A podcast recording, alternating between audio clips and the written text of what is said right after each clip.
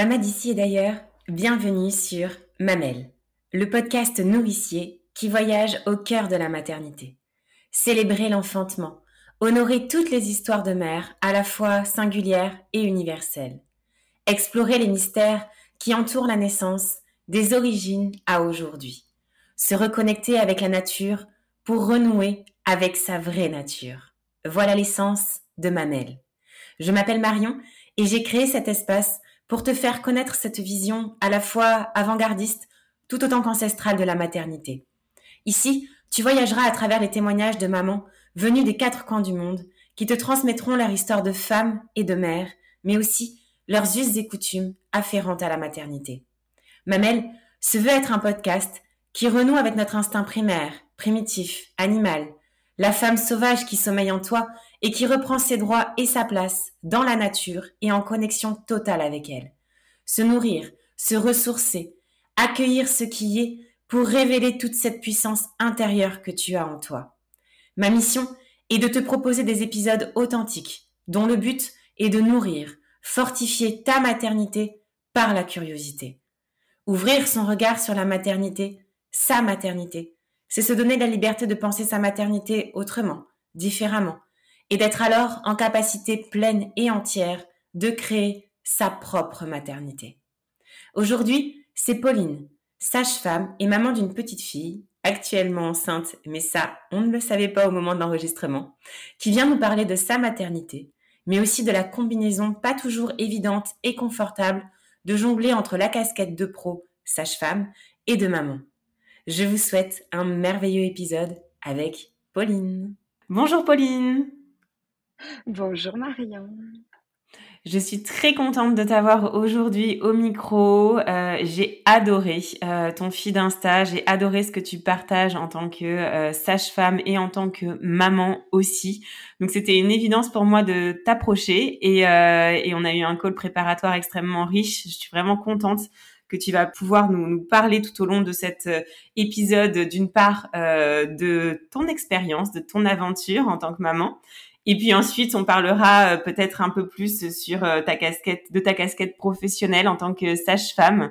Euh, mais peut-être que dans un premier temps, je vais te laisser te présenter, présenter brièvement ta, ta, petite famille. Merci Marion de m'avoir invitée aujourd'hui. Je suis trop contente. donc, je m'appelle Pauline Cariou. Je vis dans le sud, à Toulon. J'adore la vie dans le sud de la France. je suis aussi sage-femme libérale depuis quelques années maintenant. Et euh, j'ai la chance d'être la maman d'une petite fille qui s'appelle Thelma. Voilà, c'est mon rayon de soleil. Et évidemment, je partage ma vie euh, avec mon amoureux, qui est aussi le papa de Thelma et qui s'appelle Philippe. Et voilà, on vit sous le soleil de la France. C'est génial. Que j'ai quitté il y a peu, on aurait pu enregistrer euh, cet épisode de, de, en visio, mais bon, pour le coup, on, on, le fait ainsi. Alors peut-être justement commencer sur ta maternité, ta propre aventure. Alors peut-être la première question, comment euh, tu as euh, perçu et pris l'annonce de cette grossesse? J'ai été très surprise. Euh, en toute transparence, je me suis un petit peu voilée la face parce que c'est arrivé très vite. Ouais. Voilà, je crois que j'ai arrêté ma contraception et puis un mois après ou peut-être un cycle après, la grossesse est arrivée très rapidement et oui, j'ai été surprise. Euh, que ça puisse arriver si vite par rapport à toutes les histoires que j'entendais. C'était euh, c'était très intense. Ouais, la suite de ta de ta grossesse, comment tu l'as vécue, comment tu l'as accueillie, parce qu'effectivement, si tu avais la casquette de euh, de sage-femme à côté, c'est vrai que ça peut être particulier et aussi intrigant. C'est vrai que moi, ça m'intéresse de savoir comment une sage-femme vit sa grossesse. C'est un, un, sujet qui passionne ouais. souvent, même au sein du cabinet, les, ah les patients aime savoir euh, alors comment euh, vit la sage-femme ou comment euh, accouche la sage-femme. C'est vrai. ma grossesse, j'ai été vraiment angoissée au début parce que je travaillais encore pas mal et mon angoisse principale, c'était la fausse couche, tu vois. Oui. parce que c'est vrai que pendant mes gardes, j'avais affaire à ce genre de situation et moi, je savais que j'avais un petit bébé qui, qui se mmh. lovait au creux de moi. Mmh. Et euh, voilà, j'avais peur que ça impacte ma grossesse ou de vivre euh, ces situations, par exemple. Oui. Euh, donc le début, il a été un petit peu angoissant pour moi. après, il y a eu tout un cheminement, vraiment. Une fois les craintes du premier trimestre dépassées, tu vois, le triple test, c'est la prise de sang mmh. pour dépister les marqueurs de la trisomie 21 passée. Voilà, ça s'est revenu pathologique, donc j'ai dû faire une deuxième prise de sang. Après, j'ai dû faire une échographie cardiaque pour mon bébé. Ouais. Donc, une fois dépassé tout ça, ça a été l'autoroute du kiff, tu vois. Ouais, c'est ça. Beaucoup de stress au début, au final. Exactement. Je me souviens, tu vois, que je me faisais des échographies en cachette pendant les gardes pour vérifier que tout allait bien. bah, c'est sûr, tu avais tout à portée de main. Exactement. Et puis, une fois passé ça, ça allait super. Ça a été une expérience de dingue. Alors, Comment euh, tu as géré un peu ces, angoisses et ces, peurs, en tout cas, que tu décris au premier, euh, au premier trimestre ou sur la première partie de ta grossesse? Comment tu les as gérées Comment tu les as surmontées pour ensuite arriver à un lâcher-prise alors en fait, j'avais, tu vois, sans cesse euh, mes doubles casquettes qui se mmh. confrontaient. Ma casquette de femme, de future mère, et ma casquette de sage-femme.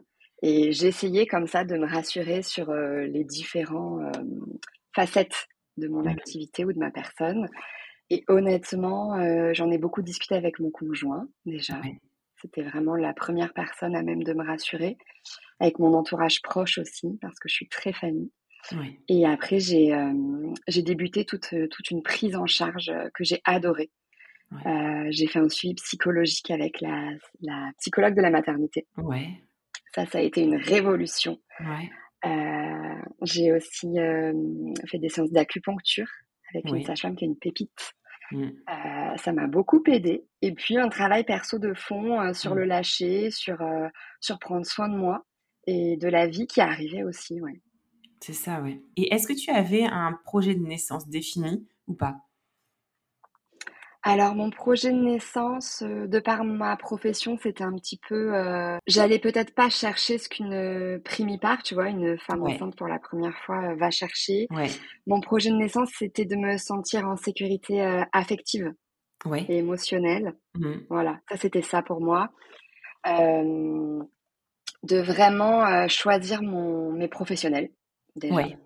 Et ça, j'ai j'ai eu la chance incroyable de pouvoir choisir euh, une de mes amies, Lucie, oui. pour être présente lors euh, de mon accouchement. D'accord. Euh, de choisir ma maternité, vraiment de voilà, j'allais à la maison en fait.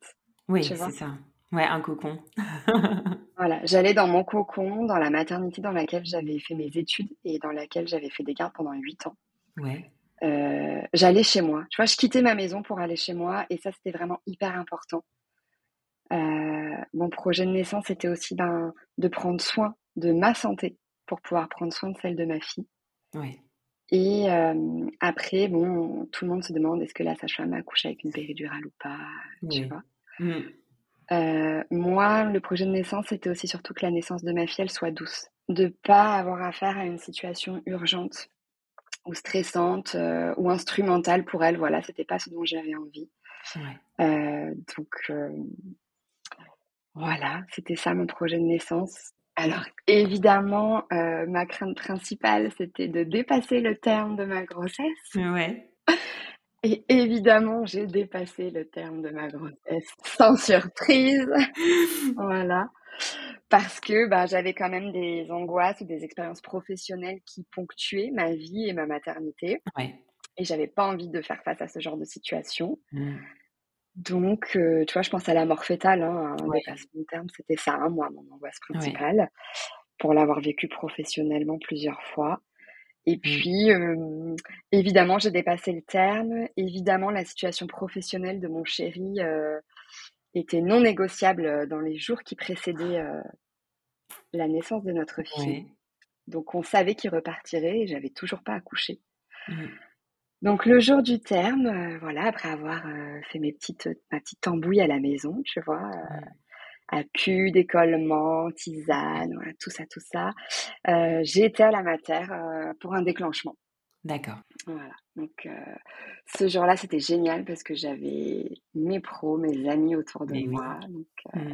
je me sentais vraiment soutenue en tant que femme et en tant que mère. Ouais. Et je souhaite à tout le monde de pouvoir vivre ça. Et donc voilà, déclenchement, euh, super bien passé hein, parce que j'ai géré mes contractions au milieu de mes collègues. Et euh, je me rappelle que j'ai envoyé Philippe euh, démolir un petit peu quelques murs de la maison parce que j'avais besoin d'être seule avec ma fille et entourée des, des, femmes qui comptaient pour moi ce jour-là. Ouais. Et puis après, tout est allé vite et mon accouchement lui-même, il s'est super bien passé. Ouais. La seule chose qui s'est mal passée, c'est la suite. C'est quoi? C'est euh, c'est qu'en fait, tout de suite après mon accouchement, j'ai fait une hémorragie de la délivrance. Ouais, c'est ça. Mmh. Assez massive. Euh, ça a été euh, assez violent pour moi et pour mes collègues autour. Oui. tu vois, c'est des sensations que j'ai eu du mal à distancer en termes de bruit. Hein. Le sang qui coule dans la poche, mmh. je l'ai tout de suite entendu. Et clairement, je suis partie. J'étais pas là. Ça, je sais qu'on en a discuté toutes les mmh. deux en amont. Et j'ai fait cette expérience vraiment euh, ben, de mort imminente, en fait, tu vois. De... J'étais pas là. Mon corps était là, mais si tu veux, moi, j'étais au-dessus de tout mmh. ça. Donc, ça a été vraiment intense, et euh, physiquement, émotionnellement. Mmh. Et j'ai eu vraiment peur, hein, moi, de, de mourir à ce moment-là. C'est une, c'est une réflexion que je me suis faite. Hein. Je me suis dit, ah non, mais Seigneur, pas tout de suite, quoi. Je peux pas, c'est trop tôt. Et euh, donc voilà, euh, bah, l'équipe a super bien géré, franchement, euh, au top. Thelma tout de suite était dans les bras de son papa, ils ont pu bénéficier de longs moments à deux. Et moi, j'ai été super bien prise en charge dans ma maternité. C'est là que ça a été difficile pour moi. Et puis après, bah, la sage-femme qui accouche dans sa maternité, en particulier moi, bah, je, je laisse rarement place, tu vois, au... Comment dire pas au lâcher, tu vois, mais mmh. euh, à me montrer plus vulnérable. Bien sûr, à la vulnérabilité. Mmh. Voilà, à la vulnérabilité, ça, j'ai très peu de place dans ma vie pour ça. Mmh. Et donc, bah, si tu veux, euh, quelques heures après, hein, euh, après la sonde, après le sac de sable, tout ça, je sais ce que je dis de pas faire à mes patientes. Et je me suis mise debout, wavy, maquillage, je me suis habillée, et go, c'était parti, quoi. Ouais, il fallait tenir cette image-là. Exactement. Mmh, pour mmh. moi et puis juste pour moi parce que les autres s'en foutent hein, en vrai. Comment tu as vécu euh, ce, ce, moment euh, par rapport à l'après? Est-ce qu'aujourd'hui encore tu penses que c'est quelque chose qui reste traumatisant pour toi? Je pense que c'est plus traumatisant parce que j'ai fait et je fais encore un super travail dessus. Ouais. je m'écoute beaucoup à ce sujet, j'en ai beaucoup discuté avec mes amis sages-femmes, avec mon chéri, mmh. avec ma famille, avec les pros. par contre, s'il y a quelque chose que je changerais, c'est ça, c'est de me montrer plus vulnérable. Il Faut pas avoir peur en fait de se montrer vulnérable. Euh, moi, je l'ai un petit peu payé le fait de, cette rigueur en fait que je m'impose à moi-même. Mmh. Euh, je l'ai un petit peu payé parce que ça m'a demandé beaucoup d'efforts. Bah euh, de pas montrer que j'étais fatiguée ou d'être toujours pimpée, voilà, en postpartum, cheveux coiffés, machin. Mmh. Euh, après, c'est une rigueur qui m'a permis de tenir aussi parce que c'est à double tranchant, tu vois. C'était euh, ce temps de bien-être que je m'accordais, donc peut-être de trouver plutôt un juste milieu entre les deux. Mm. Parce que, ben, à cause de l'hémorragie, mon postpartum, euh, il a été quand même difficile les premières semaines parce que j'étais essoufflée. Bah, je pouvais pas monter les escaliers. Voilà, mm. j'ai pas été transfusée. C'était une décision professionnelle et qu'on a eue avec moi. Hein. Oui. La question se posait, mais je l'ai pas été. Euh, parce que je suis une femme jeune, voilà, parce qu'il y a plein de choses. Euh, mais du coup, il a fallu quand même plusieurs semaines, plusieurs mois pour que je puisse récupérer mon souffle, mon volume sanguin, mon énergie. Donc, euh, c'est vrai que les soins, ils ont été. Enfin, les premières semaines ont été difficiles, d'autant plus que Philippe est parti hein, le troisième jour, voilà. Mmh. Moi, j'ai accouché 48 heures après, j'étais chez moi, c'était mon anniversaire. Et Philippe partait pour 15 jours. Ok, waouh. Tu es restée seule avec ta petite? Je suis restée seule. Je suis restée seule.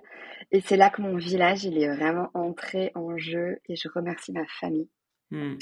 Parce que j'avais sans cesse quelqu'un qui venait récupérer mon linge, m'apporter un déjeuner, mmh. euh, bercer ma fille pour que je puisse prendre ma douche, tu vois. Et ça, ça c'est des super cadeaux à faire à postpartum. Ça n'a pas de prix. Ça vaut tous les doudous et toutes mmh. les... Euh, toutes les girafes du monde, tu vois. Ah, c'est sûr, c'est sûr. Tu as repris euh, le travail quand après? J'ai repris le travail euh, à mi-temps, vraiment. J'ai quitté l'hôpital en fait. D'accord. Et j'ai repris 4 heures par jour au début, quand elle m'avait 5 mois. Donc voilà, reprise en douceur. Décision de couple, décision familiale, hein, parce que financièrement, c'est des choix qu'il faut faire aussi. Bien sûr. Voilà, surtout quand on est en pleine rénovation de sa maison. Voilà, c'est des sacrifices à faire, mais l'impact n'a vraiment pas de prix. Et j'ai vraiment repris à temps plutôt intense hein, quand elle m'avait 9 mois. D'accord. Alors tu viens de le dire, tu avais quitté l'hôpital. donc tu as quitté l'hôpital dans lequel que tu travaillais pour te mettre à ton compte. À partir de quand c'est arrivé justement ce changement et pour quelles raisons Ce changement, il arrive en 2020.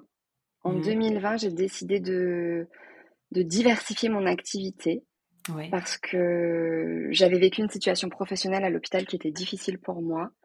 Euh, c'était une répétition de choses et je constatais que ce qu'on me demandait de faire de mon métier, je pouvais pas le faire dans les conditions actuelles, dans les maternités euh, en France aujourd'hui en tout cas. Mmh. Donc j'ai eu besoin de diversifier mon activité et pareil, tu vois, mes parents sont infirmiers libéraux, donc ils ont un cabinet disponible. Ouais. Et je me suis lancée. Donc en 2020, voilà, j'étais sur double, double activité hospitalière et libérale. Et euh, dès ma grossesse, tu vois, on a préparé un petit peu ce, ce call, quoi, aujourd'hui. Ouais. Et euh, j'écrivais à ma fille, à mon enfant, euh, j'ai regardé mes 15 semaines de grossesse. Et ça ressort dans mes écrits, en fait, je décide de ne pas retourner à l'hôpital à ce moment-là. Ouais. Et euh, c'est marqué encore plus par la naissance de Thelma et par notre vie familiale parce que mon chéri, euh, il est absent de longues semaines ou de longs mois hein, euh, parfois. Il était hors de question en tant que mère et en tant que femme que je retourne travailler la nuit, mmh. que je laisse mon petit bébé la nuit, que les week-ends, voilà, 12 heures d'affilée pour moi c'était pas possible. Mmh. Et après mon accouchement et ma grossesse, c'était plus possible de de l'exercer de cette façon en fait de pas être présente pour les femmes comme elles ont besoin qu'on le soit et comme elles méritent qu'on le soit. Tu vois, enfin, c'était pas possible, pas possible de gérer trois patientes en même temps, euh, de courir dans tous les sens, euh, de pas manger pas de, et de pas faire pipi alors qu'il est 15h et que tu arrives à 6h45. Mmh. C'était inenvisageable pour moi. Donc j'ai pris le choix, euh, j'ai fait le choix de, de, me consacrer à mon activité libérale exclusivement. Et je regrette pas ce choix-là. Oui, ça se voit et ça se sent. Est-ce que tu proposes justement, je je sais pas, c'est pas quelque chose que je t'avais posé comme question, mais c'est vrai que comme tu parlais d'acupuncture, je sais qu'il y a des sages-femmes qui proposent d'autres accompagnements en parallèle. Est-ce que c'est ce que tu proposes, toi? Alors moi, je propose pas d'acupuncture. Je n'ai pas de diplôme universitaire pour effectuer l'acupuncture. Par contre, ben, j'ai une super collègue, j'ai un réseau hein, à qui j'envoie euh, les patientes qui viennent au cabinet. Et après, je propose euh, un accompagnement euh, plutôt global qui a qui correspond ben, pas à toutes les patientes parce que souvent les, les primipares elles viennent chercher tu sais une information très carrée la valise qu'est-ce que c'est la contraction tout ça voilà et puis ce que j'ai pas été chercher moi du coup pour ma prépa à la grossesse ouais. par contre je propose ben, plutôt peut-être des réflexions, euh, de la relaxation, mmh. du yoga prénatal par exemple, postnatal, des techniques de souffle, euh, de prise en charge euh, du postpartum qui peuvent être différentes. Et puis avec cette volonté toujours de me former pour proposer d'autres choses. C'est ça. Alors peut-être que je te poserai la question maintenant. toi, maintenant que tu as un petit peu de recul sur ta grossesse, ton accouchement et ton postpartum, est-ce qu'il y a des choses que tu aurais aimé avoir, une information que tu aurais aimé avoir dont tu ne savais pas, ou euh, des carences euh, que tu as pu euh, relever au cours de ces trois phases-là, grossesse, accouchement et postpartum? Alors, je pense que j'ai été chercher ce dont j'avais besoin. Mmh C'est vrai que l'anatomie, la physio, ce qui allait se passer, je le savais. Tu vois, j'étais peut-être en avance sur ça par rapport à d'autres d'autres femmes. Mmh. Et du coup, je me suis rendu compte que ce que j'allais chercher, c'était pas forcément évident pour tout le monde. Voilà. Mmh. Donc euh, voilà, moi mmh. je peux recommander euh, personnellement et professionnellement aux femmes euh, déjà de se faire accompagner psychologiquement pendant la grossesse. Il n'y a pas de mmh. honte à ça. Voilà. Moi j'ai eu besoin de faire la paix avec mon enfant intérieur. Voilà. C'était génial, c'était intense avec mon enfance, mon éducation, mes parents, mes frères. Voilà, j'ai eu besoin de faire un travail sur ça. Et ça m'a libérée et beaucoup aidée à comprendre ma famille, à être plus disponible et mieux disponible peut-être pour eux aussi. Euh, et puis à faire la paix avec ma petite fille à moi, tu vois. Et ça, je recommande à tout le monde de le faire. C'est c'est le travail de toute une vie et vraiment faites-le. Et mamaz, parce que c'est génial.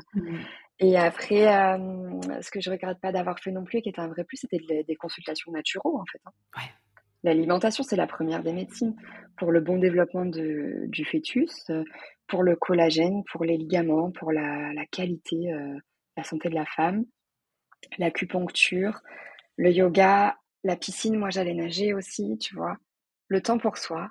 Et alors, en toute transparence, euh, moi, j'ai été arrêtée euh, vers 22 semaines par mon médecin, par mon chef de service, qui m'a déjà dit que les sages-femmes n'avaient pas leur place en salle d'accouchement selon lui. Mmh Parce qu'on faisait face à des situations parfois difficiles. Mmh. Et moi-même, je me disais que quand je réanimais un bébé, tu vois, ma fille, elle avait rien à faire là-dedans. Oui. Voilà. des hémorragies, des IMG, ma fille, elle avait rien à faire là-dedans. Mmh. Et le cerveau, on le sait que le cerveau de la femme enceinte, il, est quand même bien modifié pendant la grossesse. il était moins dispo et il s'avère que bah, voilà, j'avais un col raccourci des saignements, donc j'ai été arrêtée suffisamment tôt. Et ça m'a donné tout le loisir et l'opportunité de prendre soin de moi, de préparer mon nid, de prendre soin de ma santé et de, de me prélasser en fait, tu vois. Oui, c'est ça. Un temps qui était évidemment nécessaire, surtout quand, euh, quand on voit comment euh, s'est passé l'après avec cette hémorragie oui. que fait. Ah oui. Euh, donc effectivement, ouais, c'est pas c'est pas anodin et heureusement que tu as eu as pris ce temps-là en tout cas avant aussi. Pour continuer un petit peu sur sur ta casquette un peu de sage-femme, tu as créé ton compte Instagram qui a un succès à la hauteur de la femme que tu es. Euh, vraiment, c'est c'est assez magique ce que tu euh, transmets. Donc effectivement, il n'y a pas d'avis médical, mais euh, comment tu pourrais résumer ce que tu offres? C'est vraiment un, un, un, moyen d'informer, de sensibiliser au maximum les, euh, les, les, mamans? En fait, bah, merci beaucoup déjà parce que ça m'encourage et c'est stimulant ce que tu me dis. Merci. Euh, j'ai créé ce compte, ben, j'étais moi-même en plein postpartum. On dit que le postpartum, il dure trois ans, tu vois. Mmh. Euh, merci Anna Roy. Euh, j'avais besoin de laisser quelque part ce que je transmettais aux femmes, aux patientes, parce que ben, c'est vrai que les journées, elles vont vite, le temps va vite. Et ben, moi, j'étais parfois disponible à des heures qui sont pas compatibles avec, tu vois, la nuit sur les tétés nocturnes ou du petit matin, où je me levais très tôt. Mmh. et donc, je voulais que les informations, elles puissent rester pour que les femmes elles-mêmes qui me côtoient, mmh elles puissent retrouver cette information disponible à n'importe quel moment euh, de leur vie. Et mmh. surtout, j'avais à cœur que les femmes qui se rencontrent, parce qu'il y a des femmes qui se rencontrent au cabinet, qui se croisent en salle d'attente, hein, je les entends parler des fois, qui se croisent pendant les cours de prépa, pendant les séances postnatales. J'avais envie qu'elles puissent se retrouver, qu'elles puissent échanger. Donc au début, c'était vraiment que ça qu'elle puisse se mettre en lien. Euh, on avait échangé avec un groupe qui était super. On, Thelma était venue même à la séance. Euh, on s'était pris en photo. Voilà, enfin, on avait échangé avec les, bébés. C'était génial. Et j'avais à cœur qu'elle puisse, euh, en postpartum, on sait qu'il y a parfois une grande traversée du désert une solitude extrême, qu'elle puisse se retrouver. Et plus largement, après, bah, ça s'est étendu aux autres femmes de la région et puis aux autres femmes de la France aussi, et c'est génial. J'avais à cœur que les femmes, elles puissent prendre en main leur santé, mmh qu'elles puissent prendre en main leur maternité, qu'elles disent stop à toutes les injonctions, tout ce qu'elles puissent entendre. Mmh. Et vraiment, voilà, l'information, elle est disponible. Et voilà, c'est tellement important, c'est la première des choses, de, savoir ce qui s'offre à vous, ce qui s'offre à nous, pour pouvoir être sereine, pour pouvoir se sentir bien lors des mmh. consultations aussi, savoir ce qui est normal et ce qui n'est pas normal, hein, parce qu'il y a des praticiens qui pratiquent des choses pas normales encore. Oui. Mmh. Et donc voilà, moi c'est vraiment de l'information, de la bienveillance. Euh, ben, c'est vrai que je suis quelqu'un de bienveillant, d'empathique. Et euh, voilà, j'aime prendre soin des gens, euh, des femmes en particulier. Voilà, j'adore ça. Mmh. J'adore, j'adore ça. Et euh, peut-être que c'est par mon histoire des femmes de ma famille ou je sais pas. Oui. Euh, mais voilà, j'avais envie que ces ressources elles soient dispo pour les mères et c'est un, un, succès et je suis vraiment heureuse. Alors pour continuer, parce que c'est vrai que j'ai beaucoup aussi euh, de, de, de, femmes qui nous écoutent et qui sont doulas. Alors c'était une question qu'on avait, euh, dont on avait parlé effectivement en, en call préparatoire. Euh, quelle est ta vision justement du, du métier de, de doula et, et peut-être que tu as déjà eu euh, des retours d'expérience, alors qu'ils soient négatifs ou positifs.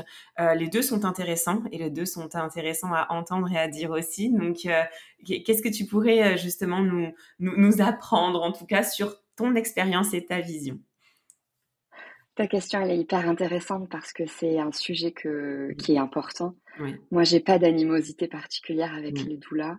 Au contraire, j'ai moi-même fait appel à une doula pendant ma grossesse qui s'appelle Joanne, mmh. euh, pour un service de cours de portage. Voilà.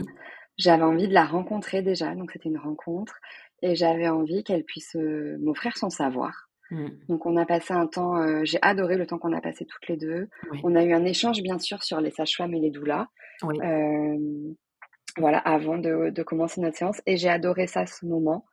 Euh, je reçois aussi, tu vois, quotidienne, enfin quotidiennement, mais voilà, régulièrement des courriers de doula au cabinet qui se présentent.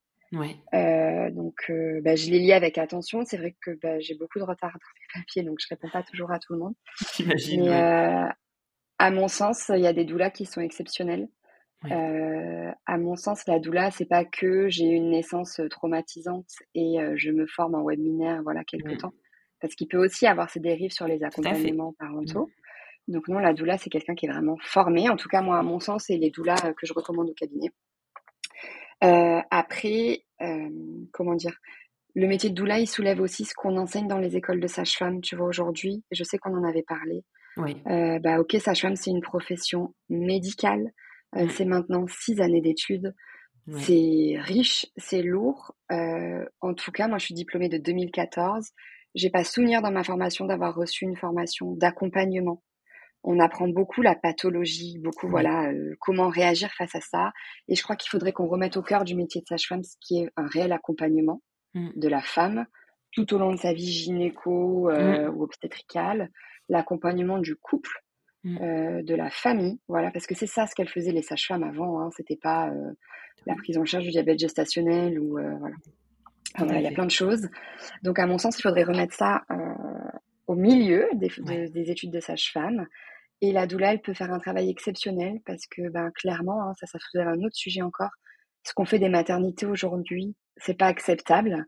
Et quand on demande à une sage-femme de s'occuper de trois patientes en même temps, mmh. euh, elle peut pas être là pour l'accompagnement. Ou si ça va bien en salle 1 et que le petit cœur en salle 2, il s'écroule, et ben, elle va pas passer de temps avec la salle 1, tu vois. Et la doula, elle peut être là pour un super accompagnement à ce moment-là, pendant la grossesse et en postpartum aussi. Euh, et puis, il y a des sages-femmes, moi je sais que les patientes du cabinet, je les vois pour autre chose euh, que des consultations. Quoi, hein. euh, oui. On fait de l'accompagnement prénatal et postnatal. Il y a des sages-femmes qui ne le proposent pas. Mais à mon sens, la sage-femme et la doula, elles sont complémentaires. Et je sais qu'il y a des sages-femmes et des doulas qui travaillent ensemble. Oui, c'est super intéressant en tous les cas. Et ça crève un peu l'abcès aussi de tout ce qu'on entend, en tout cas quand on est très sur les réseaux sociaux. on, on, entend, et encore une fois, c'est ce qu'on discutait aussi avant, c'est difficile d'aborder ce sujet parce qu'on est dans une société où c'est ou noir ou blanc et, euh, et, on, est, on est souvent tiraillé entre les deux, on doit faire partie d'un camp et on ne peut pas aborder les sujets euh, sans, sans pouvoir être en harmonie avec les deux. Et là, ce que tu viens de dire, c'est hyper intéressant et profond en tout cas comme réflexion. Exactement. Après, tu vois, si je peux un petit peu plus continuer, moi j'ai des expériences professionnelles négatives avec des doulas. Euh, à mon sens, euh, la doula et la sage-femme, elles sont pas contraires. Tu vois, elles doivent travailler main dans la main. Exactement. Donc j'ai déjà euh, eu à faire face à, des couples et des doulas qui étaient vraiment contre l'équipe médicale et les prises en charge médicales. Et c'est pas ça en fait. C'est pas ça de travailler main dans la main. Il y avait des situations particulières d'hémorragie de la délivrance ou de détresse respiratoire sur un nouveau-né, et ça mettait en péril la santé de la femme et de l'enfant. Donc c'est pas en fait refuser toutes les médications et euh, travailler euh, l'une contre l'autre. C'est travailler ensemble. Et après encore, tu vois, moi je te parle de, j'ai du travail, je manque pas de travail. Mmh. Euh, je suis dans une région où, les, à mon sens, les sages-femmes ne manquent pas de travail non plus. et c'est plutôt de, de marcher main dans la main plutôt que de se dire machin me pique mon travail ou tu vois. Exactement. C'est pas ça. Et ça, c'est un abcès aussi qu'il faut crever. mais en tout cas, ça peut être un travail, la prise en charge de la femme et du de la maternité, c'est global. Et pour que ce soit global, il y a des doulas, il y a de l'acupuncture, il y a des psychologues, il y a des diététiciennes, il y a des naturopathes, il y a des sages-femmes, il y a des gynécos, il y a des pédiatres. Et tout ça mis ensemble, et eh ben, ça peut faire de, super choses pour les naissances. C'est ça, de très belles naissances. Repenser aussi effectivement ce que tu viens de dire sur euh, la formation de sage-femme, c'est hyper intéressant parce que je ne savais pas effectivement que tout ce côté accompagnement était occulté. Euh, donc effectivement, il y a, y a, enfin en tout cas de la façon dont tu l'as tu l'as traduit. Euh, il n'est pas assez présent. Euh, voilà, c'est ça. Donc il y a encore beaucoup à faire, mais, euh, on, va y arriver. c'est sûr, il faut, il faut le dire et se, faire, et se faire entendre. Alors pour le coup, je reviendrai peut-être sur sur ton compte Instagram et les informations que tu transmets. Je t'avais dit que je relèverais un, une publication ou un post qui euh, qui, euh, qui m'interpellait et pour le coup, euh, j'ai jeté mon dévolu sur un de tes posts que tu as nommé Miroir mon beau miroir, qui invite les femmes à regarder leur sexe, leur vulve dans un miroir pour savoir à quoi ils ressemblent réellement. J'avoue que c'est un sujet dont on ne parle, enfin dont on parle très peu. Euh, et je me suis dit, waouh, c'est vrai que c'est encore d'autant plus important euh, quand on est dans cette phase de postpartum, euh, quand on a accouché, euh, et aussi en lien avec euh, notre sexualité. C'est trop important. Et tu vois, le fait, le fait que tu soulèves ce sujet, c'est encore incroyable parce que j'ai reçu hier soir. Ma dernière consultation, c'était ça. C'était une femme euh, qui avait une cinquantaine d'années et qui venait parce qu'elle avait regardé pour la première fois son sexe dans un miroir et qu'elle comprenait enfin ce qui se passait sur sa sexualité et son périnée. Et donc, tu vois, il n'y a pas de hasard dans la vie et c'est mmh incroyable que tu m'en parles ce matin. euh, à mon sens, c'est super important de le faire, mais pas forcément quand on a déjà une trentaine d'années, tu vois, même à l'adolescence. C'est hein, vrai, pourquoi totalement. pas euh, moi, je reçois des mineurs hein, au cabinet. Alors, euh, il n'y a pas d'examen clinique, il se passe rien du tout. Mais si elles sont demandeuses, je les invite à, j'ai un miroir, à regarder dans le miroir ce qui se passe. Génial. Pour se comprendre. Pas de tabou avec ça. Et euh, vraiment, c'est super important de comprendre son anatomie. Il y a des hommes hein, et des femmes qui ne savent pas où est le clitoris. Oui. Mm. Ok. Qui ne savent pas euh, où est le méa urinaire, hein, le trou du pipi, le vagin, l'anus, comment les choses euh, se concordent. Mm. Euh, et ça, ça a un impact sur le quotidien des femmes. De faire un peu, tu vois, zone noire, zone tabou, on ne sait pas ce qui se passe. déjà sur la sexualité. Pour avoir mm. une sexualité, à mon sens, épanouie, sereine, il est important de savoir bah, ce qui se passe, à quoi ça ressemble, ce qui va se passer. Euh, pourquoi on lubrifie, où on fait pipi, euh, où va le pénis ou d'autres choses. Enfin voilà. Donc, à mon sens, c'est super important. Euh, et aussi, notamment pendant la grossesse, parce que le sexe des femmes, il change au cours de leur vie. de la puberté, la grossesse, le postpartum, la ménopause, voilà, plus tard même. Et surtout en postpartum, c'est un exercice. Il y a des, il y a des maternités hein, qui ont des miroirs en salle d'accouchement, déjà pour voir ce qui se passe Hein, quand euh, la tête de l'enfant sort. Et euh, en postpartum, c'est un super exercice. J'ai toujours eu de retour que positif. Parce que souvent, on méconnaît son corps et on imagine ce que c'est une épisiotomie ou une déchirure dans sa tête. Et la réalité de ce qui se passe, c'est bien souvent différent. Tu vois, j'ai plein de trucs qui me viennent en tête. Là, je pense à une autre patiente qui m'a dit, mais merci de m'avoir fait regarder, là, il y a quelques jours. Euh, et en fait, souvent, les patientes toujours, en tout cas, moi j'ai eu ça, elles regardent en postpartum avec moi à la maison, avec leur mari ou leur euh, femme, voilà. Mmh. Elles se disent Ah, mais c'est là. Ah, mais c'est mmh. ça. Ouais. Ah, ok, ça va. Mmh. Je sais comment laver, je sais où mettre ma compresse de glace, je sais où mettre mon lubrifiant, ma crème, voilà, des petites choses comme ça. Et c'est à mon sens primordial de savoir, de connaître son anatomie Surtout, tu vois, moi j'ai axé ma prise en charge du postpartum sur les prises en charge des douleurs périnéales et des douleurs pendant les rapports et des douleurs sur les cicatrices. Donc je suis vraiment euh, accro quoi à ce sujet. Euh, ça a un, rôle très important et même pour la prise en charge du vaginisme, c'est un des premiers exercices, tu sais, mmh. euh, de regarder son anatomie. Donc vraiment, allez-y, regardez, touchez. Mmh. N'ayez pas peur de toucher. Vous faites rien de mal. Et euh, je suis sûre que ça va vous ouvrir des portes et que ça va vous aider à comprendre euh, beaucoup de choses. Ah, c'est sûr. J'ai adoré, vraiment. Et je pense d'ailleurs que je, même le... je vais le republier d'ailleurs tout à l'heure parce que je, je, ah, trouve bah, ce post mais, mais magnifique et, euh, et, et l'appeler comme ça, miroir, mon beau miroir. Je trouve ça euh, extrêmement beau, justement. Tu voulais ajouter quelque chose, dis-moi. Oui, tu sais, je vais ajouter que ce qu'on voit sur les réseaux, ce qu'on voit dans les pornos, ce qu'on voit dans les choses comme ça, mmh. c'est pas la réalité. Parce que j'ai beaucoup de patientes qui viennent pour ça et qui s'imaginent que leur vulve doit ressembler à ce qu'elles voient. Oui. Et c'est pas ça. Hein.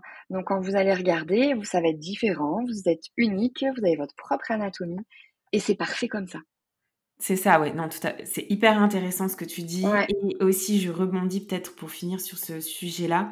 Euh, deux mots peut-être que tu pourrais nous dire sur la sexualité en postpartum comme c'est dans le lien justement.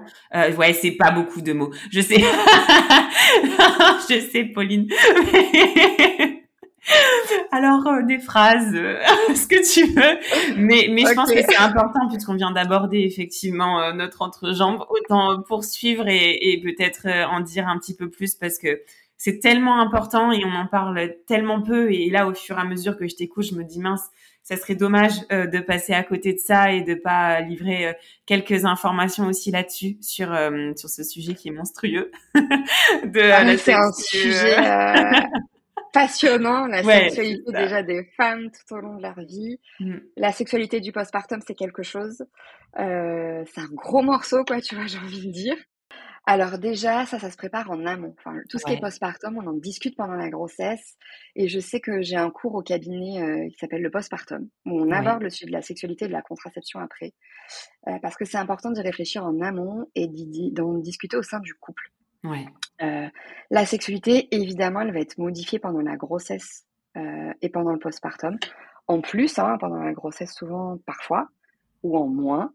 Et ce qu'il faut savoir, c'est que la femme, elle n'est pas disponible, en fait. Mmh.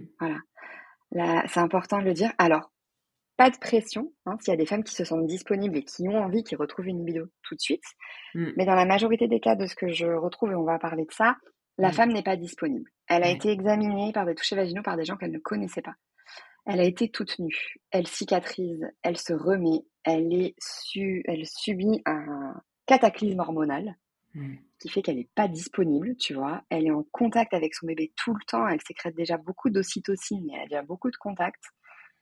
Donc la libido, elle n'est pas là. La disponibilité pour le partenaire, elle n'est pas là et c'est normal. Ne vous culpabilisez pas messieurs, mesdames, ne culpabilisez pas les mères non plus. Euh, ça peut prendre du temps et il faut être OK avec ça. Il y a des appréhensions, bien sûr, donc regardez dans le miroir en couple, pourquoi pas. La sexualité du postpartum, elle va aussi euh, être majorée par une douleur sur le périnée, par un bébé en cododo, par une disponibilité qui est pas la même. Est-ce que ça vous dérange de dormir avec votre bébé? Est-ce que vous êtes dispo tôt le matin et papa ou votre femme n'est pas là? Est-ce que voilà, il y a plein de choses il y a aussi la, comment s'est passé votre accouchement. Hmm. Est-ce que vous avez une contraception Est-ce que vous avez un moyen de gérer votre ovulation euh, Voilà. Et euh, vraiment pas de pression. C'est pas obligé de retrouver des pénétrations non plus tout de suite. Hein. la sexualité, c'est pas que ça. Ça, il faut le dire. il faut le dire. D'abord, retrouver votre intimité de couple. C'est quand la dernière fois, et c'est fou que tu me poses ça parce qu'on en a discuté longuement avec deux mamans euh, encore hier. C'est pas c'est pas que la pénétration, c'est d'abord l'intimité. Mm. C'est quand la dernière fois, au mm. sein de votre couple, hein, que vous vous êtes regardé droit dans les yeux, mm. que vous êtes tenu la main, que vous vous êtes euh, embrassé, caressé, cajolé avant d'aller au rapport. et peut-être qu'il y aura des, des préliminaires pendant longtemps avant qu'il y ait une pénétration et c'est ok, c'est de la sexualité quand même. Et en tout cas, la libido, elle peut prendre du temps à revenir ou pas. Faites-vous accompagner. Euh, les sages-femmes, elles vous posent la question. Je pose la question à mes patientes est-ce que vous avez repris les rapports mm. euh, Moi, personnellement, je m'en fiche. Hein.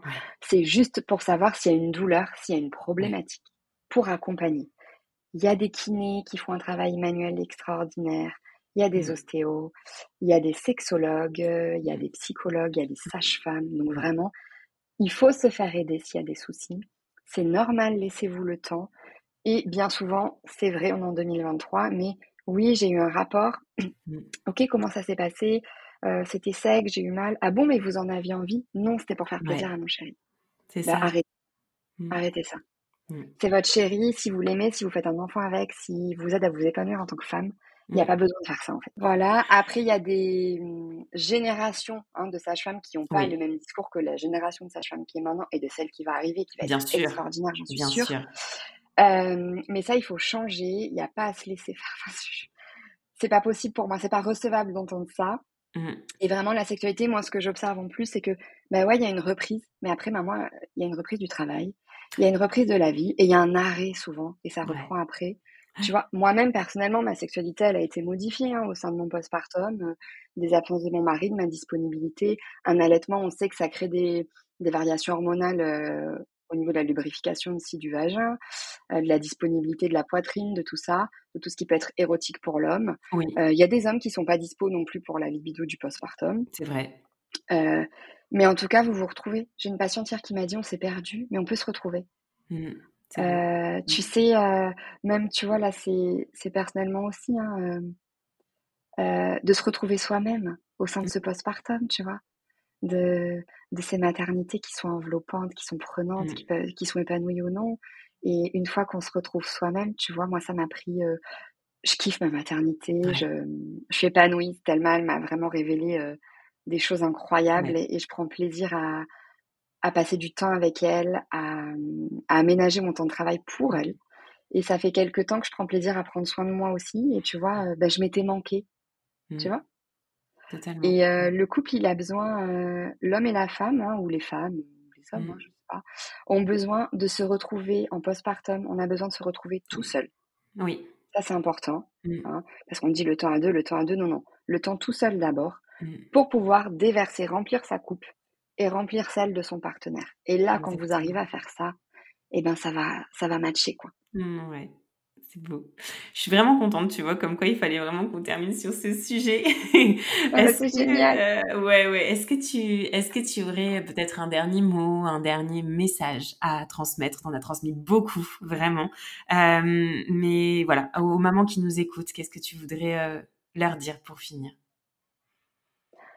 J'ai envie de dire aux femmes tellement de choses, tellement, tellement de choses, de se faire confiance de lâcher, tu vois, de lâcher, de, de prendre soin de vous parce que, tu vois, j'écoute un podcast cet été, je sais plus lequel, mais à l'intérieur, il y avait euh, Génération Laurie, tu vois, ma meilleure amie. Oui. Euh, et donc, je sais que cette image, elle va rester parce qu'elle est restée pour moi. Euh, c'est vous, votre meilleure copine, tu mm. vois. Et, et, si, et si, en fait, si tu prends pas soin de toi, qui va le faire pour toi? Mm. Comment tu peux prendre soin de ton bébé, de ton couple, de, de tes amitiés, de ta vie? Si tu prends pas soin de toi déjà, donc vraiment prenez soin de vous. Le pro, il vous convient pas, changez. Mmh. Euh, vous avez des questions, demandez un autre avis. Euh, chouchoutez-vous, faites-vous chouchouter. Euh, trouvez des, des, copines, des amis, des pros, des, de la famille qui prennent soin de vous aussi. Ouais, la vie, elle est tellement précieuse, tu vois. Voilà. Donc la vie, elle est, elle est précieuse. Moi, c'est mes expériences perso qui m'ont amené à, à ça, c'est vrai. On n'a qu'une seule vie et vous la vivez comme vous avez envie de la vivre aussi. Mmh. Bien sûr, hein, on prend dans comment dire, pas dans la maltraitance, la négligence, tout mmh. ça, hein, mais euh, on n'a qu'une seule vie et on la vit comme on en a envie. Libérez-vous des injonctions de moi-même. Hein, j'ai encore beaucoup de travail à faire, bien sûr. Je veux pas être là en donneuse de leçons, mais vraiment libérez-vous, prenez soin de vous, euh, faites comme vous en avez envie en fait. Ouais, écoutez sa voix. écoutez sa voix, sentez-vous aligné. Ouais. Mmh. Mmh, c'est ça. Extrêmement puissant, Pauline. Je suis ravie, ravie, vraiment, oh, de, de, cet épisode extrêmement riche. Tu es une femme incroyable, vraiment. Tu, merci, es merveilleuse. Merci. merci, à toi de m'avoir euh, offert ce temps avec toi, de m'avoir donné ton temps aussi. Et j'espère que les, les, femmes qui écouteront cet épisode, ben, elles se sentiront bien après et que ça leur sera utile en tout cas. Merci à toi et merci pour tout ce que tu fais pour nous aussi. Merci Pauline. Merci Pauline, c'est adorable. À bientôt. À bientôt, bye bye. Mama, merci pour ta fidélité et ton écoute si précieuse pour moi et toutes les mamas auditrices. Si tu as aimé cet épisode, n'hésite pas à t'abonner, commenter, liker mon podcast, mais aussi à t'abonner à mon compte Instagram Mamel le podcast pour y retrouver les moments phares des épisodes et bien plus. Mamel, c'est aussi un site internet, mamel.fr, où tu retrouveras des informations précises sur les différentes façons d'incarner sa maternité, mais aussi une boutique en ligne où tu pourras t'offrir ou offrir un coffret envoûtant, original, avec des trésors venus d'ici et d'ailleurs. Alors n'hésite pas à parler de Mamel autour de toi. Cet épisode est terminé. Je te dis à très vite pour un nouvel épisode, mais en attendant de se retrouver, maman n'oublie pas, ta maternité t'appartient. Elle est un univers aussi merveilleux que le monde à explorer. Yeah, my own, wanna have.